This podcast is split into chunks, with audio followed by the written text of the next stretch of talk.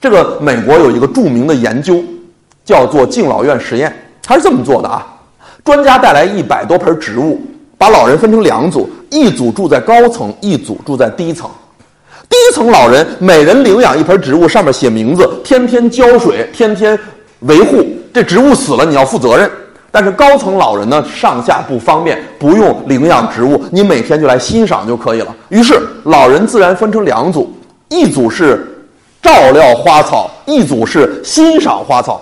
大半年以后，专家回回访，做身体检查，做心理的那个量表测量，呃，做沟通交流，就发现两组老人当中有一组身心健康状况有明显改善。你猜一猜，是照料花草这一组，还是欣赏花草这一组？结论是照料花草这一组，因为照料花草有两个好处。第一好处，增加自我效能感。人在情绪低落的情况下，会产生无助感、孤独感、绝望感。那什么方法能够对抗这种不良的心理能量呢？很简单，就是效能感。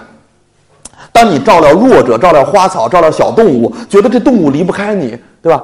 他通过你的照料获得了短暂的幸福，在那一瞬间，在花朵盛开的时候，在小猫小狗朝你摇尾巴的时候，你就会有一个自我效能的快速提升，你那孤独感、无助感就瞬间就会消失，你甚至于会觉得活着是有意义的，人生是值得的，对吧？说那人生不值得的人，那都是活得比较自私、比较封闭的人，他没有照料别人，没有为弱弱者付出，他会觉得人生不值得，就是这样的。那另外呢，照料花草还有一个好处，就是。在照料弱者的时候，人的大脑会分泌一种特殊的激素，这种生长激素会让一个人精神振奋、皮肤细腻、乐观阳光。这种分泌生长激素效果特别好，所以对健康养生是有意义的。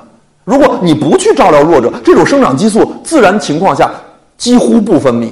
所以等我们将来自己变老了，我们养个小猫小狗啊，挺挺好。如果不养小猫小狗，你可以养点花花草草。如果你不愿意养呢，那你可以用遛弯的时间去照顾身边的花草，去那个关照那些流浪猫、流浪狗，关照那些蜜蜂、小鸟。这种照料的行为都会让自己突然就变得特别强大。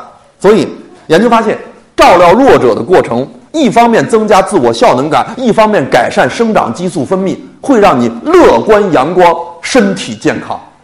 感谢您的收听。现推出赵玉平老师人生自我管理必修课程，获取课程请关注公众号 a b a m 六九六，回复赵玉平三个字就可以订阅课程。